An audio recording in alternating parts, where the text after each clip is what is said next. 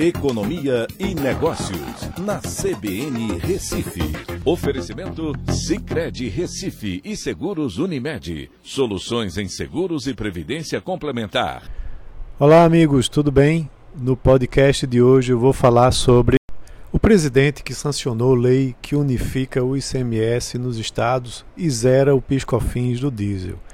O, pro, o projeto de lei que tramitou pelo Congresso foi sancionado sem vetos por Bolsonaro e deve trazer um custo de 20 bilhões de reais para o executivo em 2022.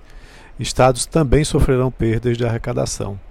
Com a pressão política dos reajustes causados pela elevação do preço do petróleo mundialmente, legislativo e executivo se uniram para trazer medidas compensatórias que tentam frear o aumento dos preços dos combustíveis aqui no Brasil, com subsídios e mudança de regras no ICMS.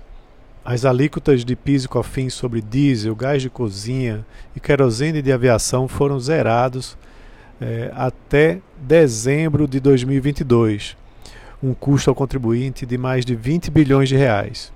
O valor é metade do disponível no orçamento desse ano para investimentos em educação, saúde e outras áreas. A lei também trata do ICMS sobre combustíveis, unificando o valor a ser cobrado em todos os estados e mudando a regra de um valor percentual sobre o preço praticado para um montante fixo por litro.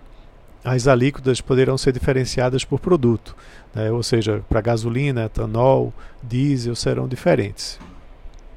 A cobrança será monofásica, uma única vez, evitando o efeito cascata do tributo ao longo da cadeia produtiva, que onera o preço sobre o combustível. Com a monofasia, os estados terão que criar sistemas de compensação entre si, entre a origem da produção e o destino do consumo. Os valores a serem cobrados serão definidos pelo Conselho Nacional de Política Fazendária, o CONFAS, onde os secretários de Fazenda dos estados fazem parte. Os valores poderão ser ajustados após 12 meses depois de terem sido fixados. Nos reajustes seguintes, poderá ser de seis meses. A questão que mais preocupa nessa fórmula é que o momento é de aumento nos preços internacionais apesar de ter caído para mais de 100 dólares o, barril nesse momento. Mas e quando esse preço voltar a cair, após uma possível trégua na guerra entre Rússia e Ucrânia? Os valores terão um peso bem maior. Um problema que surge é na arrecadação.